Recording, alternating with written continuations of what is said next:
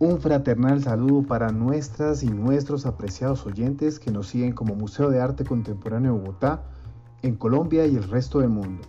Les habla Sebastián Jiménez Cortés, curador del MAC, y en varios episodios les contaré la historia de los artistas y descubriremos sus obras, las cuales algunas hacen parte de la colección y aportan a las curadurías realizadas en el museo.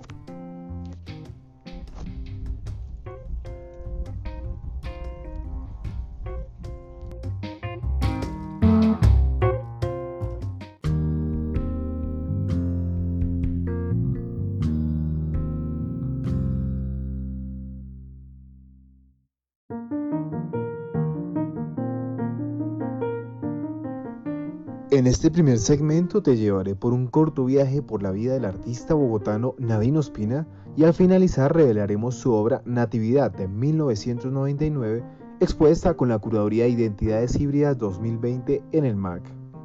El artista nació en Bogotá, Colombia, el 16 de mayo de 1960, hijo del abogado Nadine Ospina y Lucy Balbuena.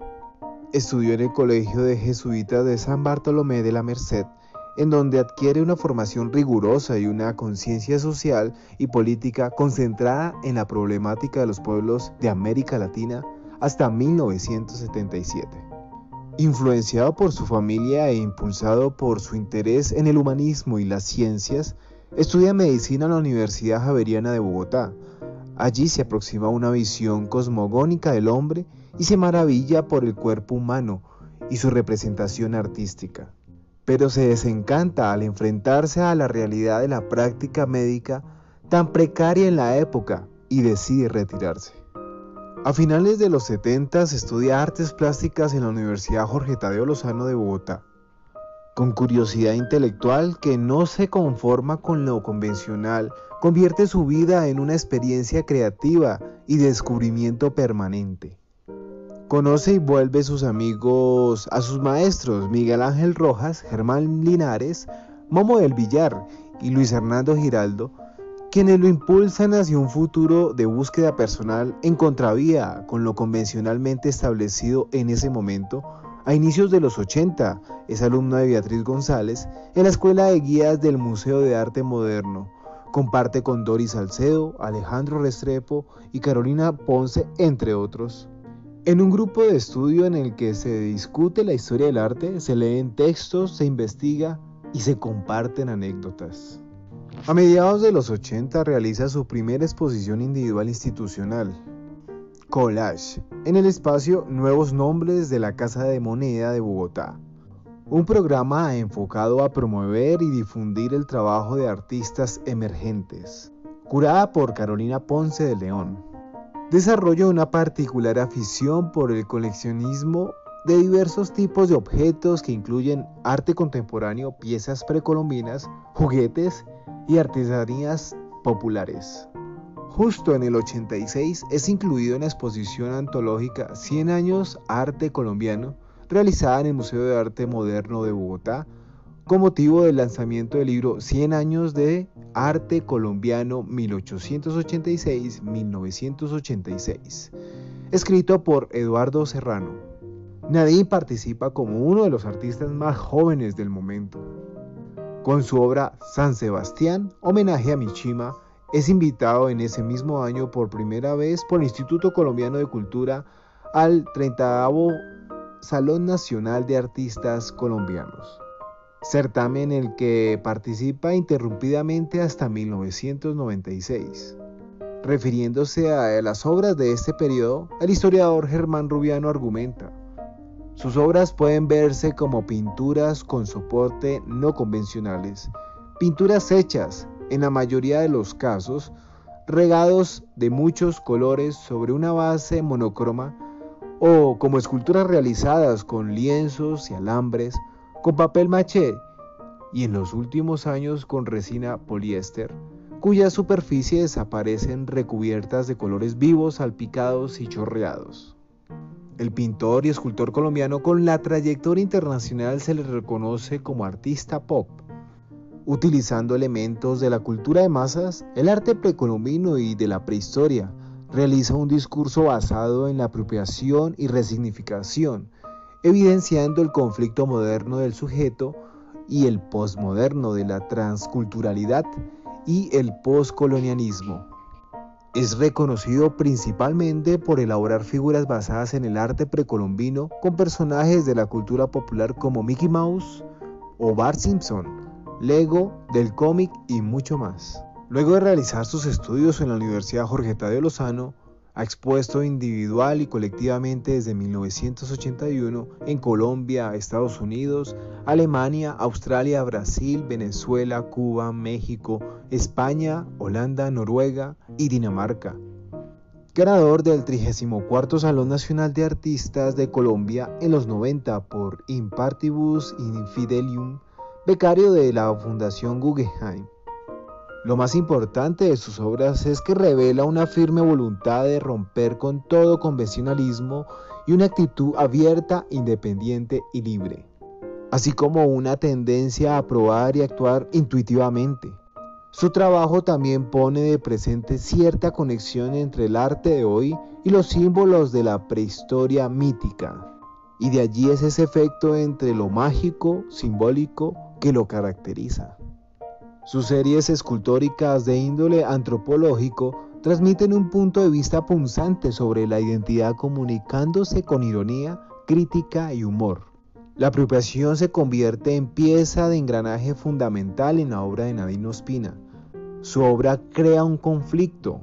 Como una estrategia de resistencia, hace una exploración hacia nuevos lenguajes del arte que permiten una reflexión social, cultural y hasta política, donde convergen tiempos, situaciones, visiones de cultura y relaciones geopolíticas. El carácter híbrido de su obra nos permite a las operaciones de resignificación que los individuos de sociedades periféricas hacen de los productos de la cultura de masas. Pone en evidencia el estado de constante redefinición en que nos encontramos como consecuencia del auge de las redes de comunicación y de los intercambios económicos mundiales.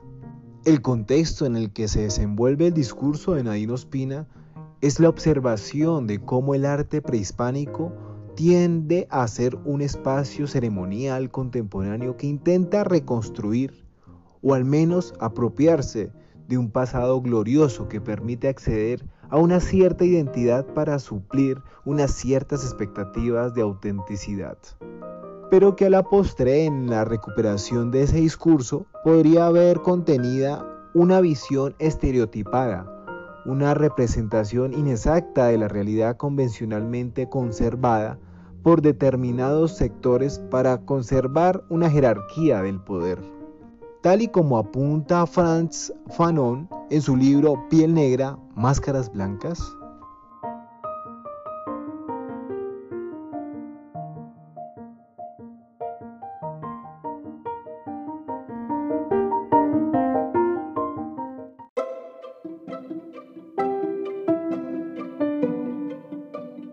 Ser colonizado es más que ser subyugado físicamente, es serlo culturalmente, es perder el lenguaje propio y absorber el lenguaje del otro.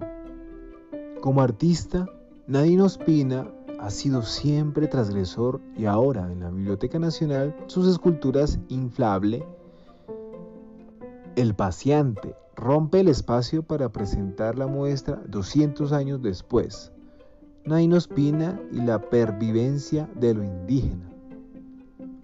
A Ospina le interesa que quienes vayan sientan un poco que, aunque sigamos admirando mucho del arte precolombino, nos olvidamos que su legado sigue vivo en las comunidades que aún están entre nosotros. Para el artista es fundamental cuidar sus vidas, porque los están matando, como sucede en el Cauca. Están olvidados y su empobrecimiento es grave. Debemos ir más allá de los homenajes patrióticos a esas memorias del pueblo y ratificar que siguen vivos, afirma Ospina. Enmarcado en el arte pop, su investigación sobre las comunidades indígenas no ha parado. Y el paciente, que tiene 8 metros de alto, por ejemplo, están inspiradas en los retablos quimbayas, Debemos traer ese arte y considerarlo, dejar el sentido peyorativo de que son cosas de indios, con estética inferior, que son feas, que están mal hechas.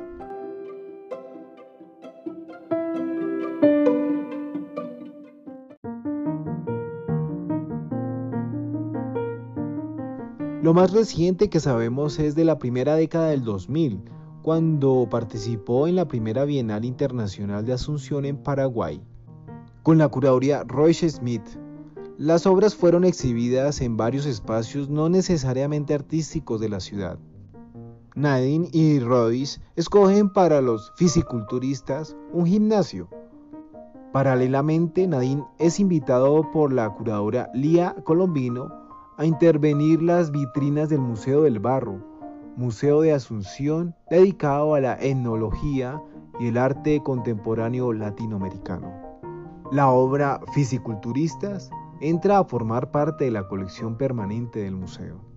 Trabajó en la serie Otros Mundos, una obra inspirada en las imágenes retrofuturistas kitsch del cine y de la televisión norteamericana en una clara referencia al mundo de la literatura fantástica y las especulaciones sobre la existencia de sociedades alienígenas y su intervención con la humanidad.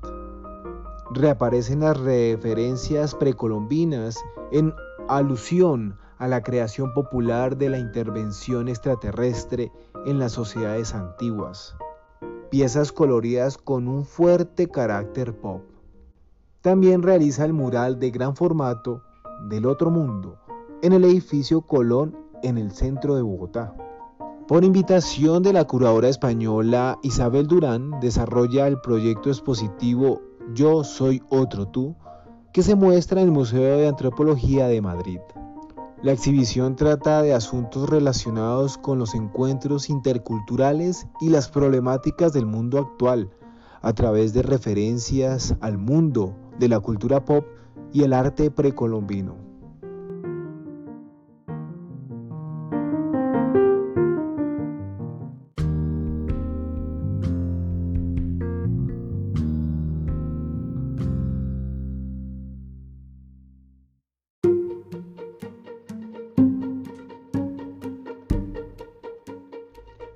Muy bien, mis apreciadas y apreciados oyentes, después de haber hecho esta ligera travesía en la trayectoria del artista, ahora enseñaré la esencia de esta historia. Si me asistes en esta narración, entonces expondré la obra que nos dispuso el artista en 1999 y que se encuentra catalogada en la colección del MAC, expuesta con la curaduría Identidades Híbridas 2020 Expondremos detalles descriptivos y opiniones sobre los símbolos o conceptos que carga la obra e interpretar cada detalle que la configura. En este último segmento del episodio les invito a que activen la memoria y retengan en su mente los iconos del cómic, dibujos animados de la infancia, imaginándolos en un contexto renacentista con la imagen iconográfica del nacimiento del Hijo de Dios, con la obra de Nadine Ospina, que como ya se enteraron nació en Bogotá en 1960 ciudad que actualmente reside. Esta se titula Natividad, realizada con la técnica óleo sobre lienzo en 1999 con unas dimensiones de 60 por 70 centímetros y actualmente se encuentra catalogada dentro de la colección de nuestro Museo MAC.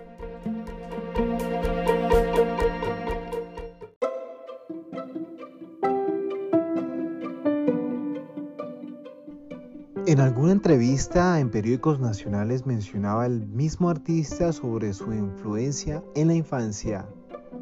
Siempre estoy recuperando cosas de mi memoria infantil que tienen que ver con el juego. Por eso mi obra está llena de referentes a la infancia, a los juguetes, a ese mundo que vivía maravillosamente con una libertad fascinante. Mi infancia transcurrió en un momento muy interesante e histórico de Bogotá, en el advenimiento de una modernidad importada que llegó de Estados Unidos. En el almacén Sears quedaba a tres cuadras de mi casa los teatros como El Americano, Palermo y Aladino. Quedaban cerca. Disfruté los mediometrajes y cortometrajes de y el mundo de la contemporaneidad norteamericana del confort, porque este almacén fue muy influyente en el sentido de traer el estilo norteamericano que influyó a una generación. Era ver nuestra sociedad colombiana todavía muy premoderna, porque para la época de los años 60 uno podía ver burros en la ciudad como si fuera el campo, junto a este almacén glamuroso, creando un contraste la que luego hice consciente como artista al formar parte de la realidad de mi trabajo, un retrato social de lo que era esa Colombia y de lo que sigue siendo. A pesar de que ha pasado el tiempo, seguimos viviendo en ese juego entre premodernidad y una modernidad a ultranza, en la que los medios de comunicación nos hacen ser una sociedad mestiza totalmente llena de influencias.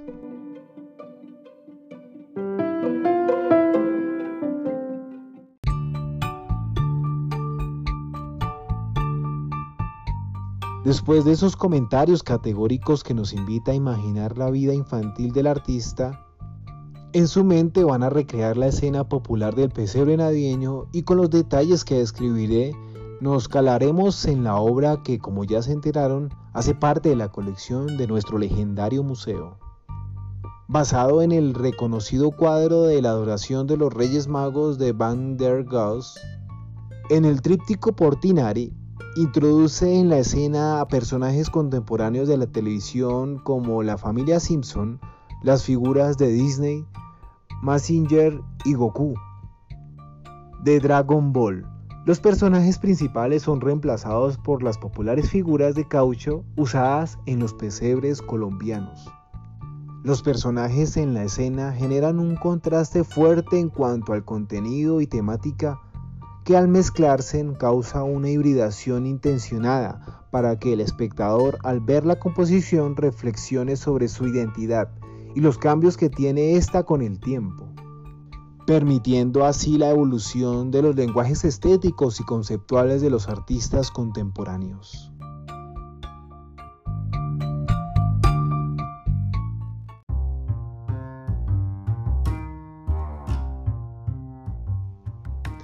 Estos parámetros interpretados de la simbología de la obra junto al tema que se propone en la curaduría son las evidencias que nos ofrece la obra para ser incluida en la curaduría Identidades híbridas expuesta en nuestro museo recientemente.